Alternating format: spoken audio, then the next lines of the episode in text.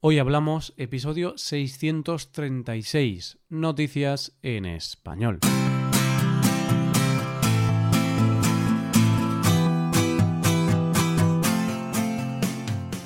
Bienvenido a Hoy Hablamos, el podcast para aprender español cada día. Ya lo sabes, publicamos nuestro podcast de lunes a viernes. Puedes escucharlo en iTunes, en Android o en nuestra página web ya sabes que tienes disponible la transcripción de este episodio y una hoja de trabajo en PDF con ejercicios y explicaciones de vocabulario y expresiones. Este contenido solo está disponible para suscriptores premium. Hazte suscriptor premium en hoyhablamos.com. Buenas, oyente, ¿qué tal? ¿Cómo llevas la semana? Ya estamos casi a mediados de julio y parece que tenemos todo el verano por delante, ¿verdad? Pues no te confíes, porque como decía mi abuela, el verano pasa muy rápido y poco a poco los días son más cortos. Perdona, oyente, que no quiero deprimirte, así que mejor vemos las noticias de hoy mientras disfrutamos del verano. Primero hablaremos de una despedida de soltero, después de los problemas de dormir en un avión y por último de lo difícil que es poner un nombre a un hijo. Hoy hablamos de noticias en español.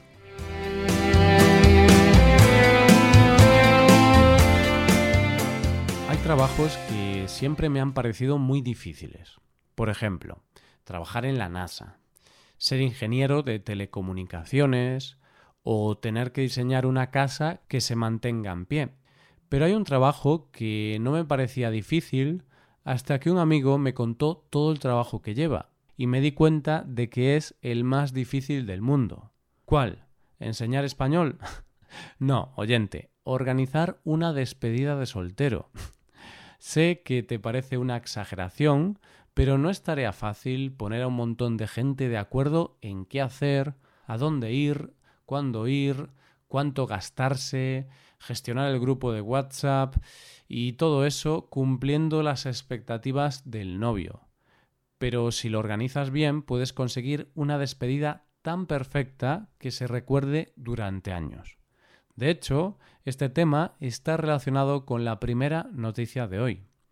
Una de las partes más importantes de una despedida es cuando se recoge al novio por sorpresa y se le lleva a la despedida. Aquí hay cosas para todos los gustos, desde aparecer por sorpresa hasta llevar al novio engañado a un lugar. Pero los protagonistas de esta noticia decidieron que iban a ir más allá. Se cubrieron las cabezas a modo de encapuchados. Fueron a recoger al novio y lo metieron en el maletero del coche maniatado para llevarlo al lugar de la fiesta. Todo esto pasaba en las inmediaciones de un restaurante de la playa de Altar, en Barreiros, Lugo. El novio, por supuesto, sabía lo que estaba pasando, y todo eran risas.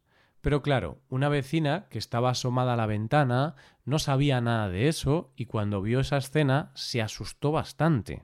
La vecina, asustada, creyó que se trataba de un ajuste de cuentas o algo parecido y viéndolo desde lejos pensó que era un secuestro. Así que hizo lo que toda buena ciudadana debe hacer, llamar a la Guardia Civil. Pongámonos en situación. Galicia, un secuestro, con estos datos, la Guardia Civil pensó que se trataba de algún tipo de ajuste de cuentas por drogas o algo así, y movilizó a todos los efectivos.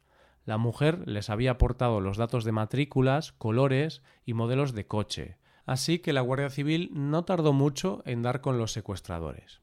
Pero cuando la Guardia Civil llegó allí, pronto se dio cuenta de que aquello de secuestro tenía poco porque los encapuchados eran los amigos del novio.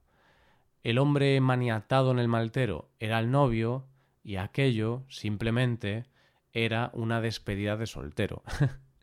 Me imagino la cara del novio al ver a la Guardia Civil, que debió de pensar Qué bien está organizado esto. Hasta han traído actores que parecen de la Guardia Civil. La Guardia Civil informó a la central de la falsa alarma y dejaron seguir la despedida sin más consecuencias. Lo que está claro es que si lo que querían era hacer una despedida que se recordara siempre y que no se olvidara, lo consiguieron de sobra. Y a mí solo me queda felicitar a esos amigos porque eso sí que es hacer bien una despedida de soltero y el resto son tonterías. Vamos con la segunda noticia. Siempre me ha dado un poco de miedo quedarme dormido en un transporte público, porque igual no me despierto en mi parada y termino a muchos kilómetros de mi destino. Pero bueno, es verdad que lo peor que te puede pasar es que llegues al final del trayecto y ahí vendrá el conductor para avisarte de que te tienes que bajar del transporte, aunque sea otro destino diferente del que ibas. Pero todo este miedo desaparece cuando coges un transporte sin paradas, con un principio y un fin. Por ejemplo, los aviones. Ahí te puedes relajar y dar una cabezadita porque no hay manera de que se te pase tu parada. Despegas, llegas al destino y alguien te despierta para que te bajes del avión. Pero lo cierto es que no siempre tiene por qué ser así. Pues como ejemplo tenemos a Tiffany Adams, una mujer que se quedó dormida en su vuelo y al despertarse no se podía creer lo que pasaba.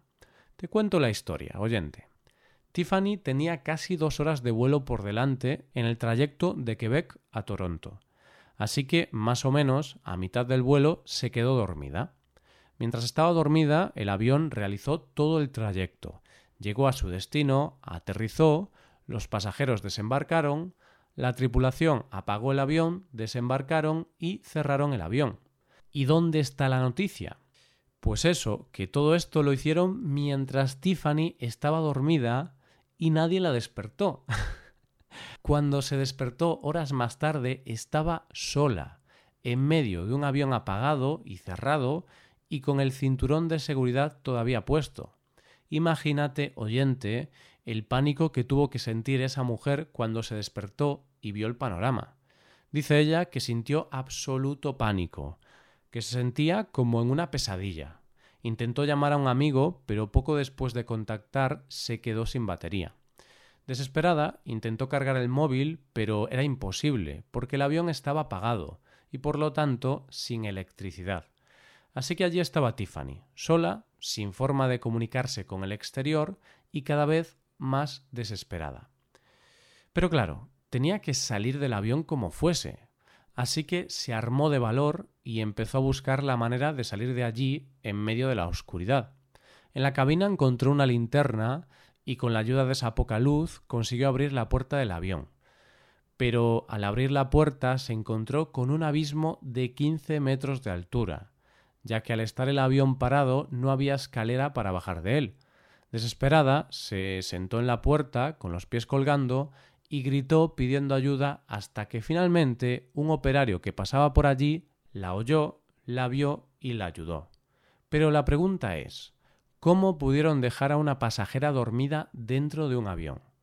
La compañía le ha pedido disculpas y dicen que no entienden cómo ha podido pasar, están investigándolo para ver cómo ha ocurrido tal error.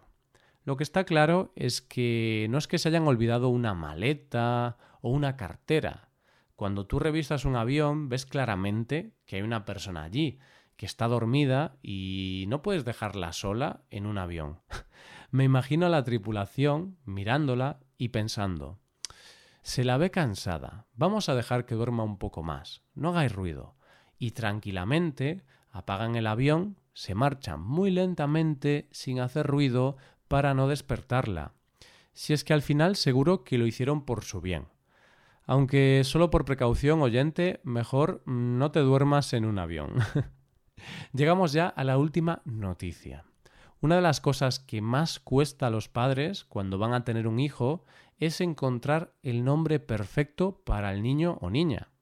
El camino hasta llegar al nombre elegido suele ser muy largo.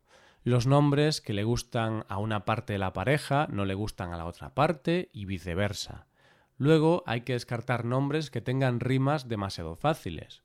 Luego los nombres de las familias, porque si le pones el nombre de un abuelo, el otro abuelo se va a poner celoso, y así mil cosas más. Vamos, que elegir el nombre de un hijo es una cosa súper complicada. Pero bueno, al final se acaba encontrando un nombre que agrada a casi todos. Y es que si lo piensas es algo muy importante, porque el nombre que decidas será el nombre que tu hijo lleve toda la vida.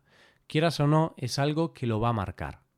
Y esto mismo es lo que ha debido de pensar una pareja de Indonesia que ha decidido ponerle a su hijo un nombre mm, bastante curioso. ¿Cómo le han llamado?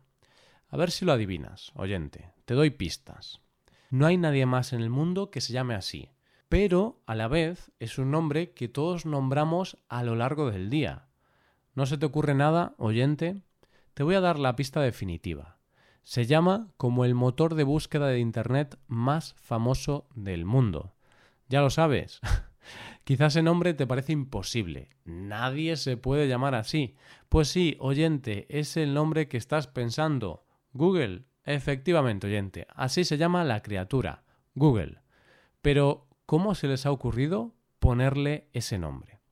Pues según el padre es para facilitarle la vida cuando sea mayor, ya que, según él, con ese nombre, lo único que le puede pasar en la vida es que, al igual que el motor de búsqueda, sea un hombre muy buscado, que ayude a los demás y sea útil para la sociedad. Además, para que no haya dudas y para que no lo puedan llamar por el apellido, han decidido que nada de apellido, han decidido que solo tendrá nombre. Así que el pobre chiquillo se llama simplemente Google. es cierto que nadie lo va a olvidar y que es un nombre original, pero a mí me parece un poco loco. Vamos, no me lo parece solo a mí, porque la madre parece ser que estaba totalmente en contra de la idea, pero finalmente cedió ante la insistencia del padre. Aunque ahora dice que se ha acostumbrado al nombre y le va cogiendo cariño. Y es que, claro, de tanto decírselo al niño, supongo que llegará un momento en que lo veas normal. Por cierto, no te creas que la decisión del nombre fue fácil, porque el padre estaba empeñado en ponerle un nombre que tuviera que ver con la tecnología, y barajaba nombres como Windows, Apple, Microsoft o iPhone. Pero parecía que esos mm, no le terminaban de gustar, hasta que llegó al nombre de Google, que ese sí que sonaba bien. Así que, en el fondo, el niño va a tener que darle las gracias a su padre, porque dentro de los nombres que barajaba, yo creo que el de Google es el mejor. y esto es todo por hoy. ¿Qué te han parecido las noticias? Puedes dejarnos tus impresiones en nuestra web. Con esto llegamos al final del episodio. Te recuerdo que en nuestra web puedes mejorar tu español de distintas maneras. Por un lado, puedes hacer clases por Skype con profesores certificados y nativos de España y por otro lado, puedes hacerte suscriptor premium para poder acceder a la transcripción y a una hoja de trabajo con cada episodio del podcast. Todo esto lo tienes en hoyhablamos.com. Esto es todo, mañana volvemos con un nuevo episodio de conversación real y sin guion entre dos nativos. Lo dicho, nos vemos en el episodio de mañana. Pasa un buen día. Hasta mañana.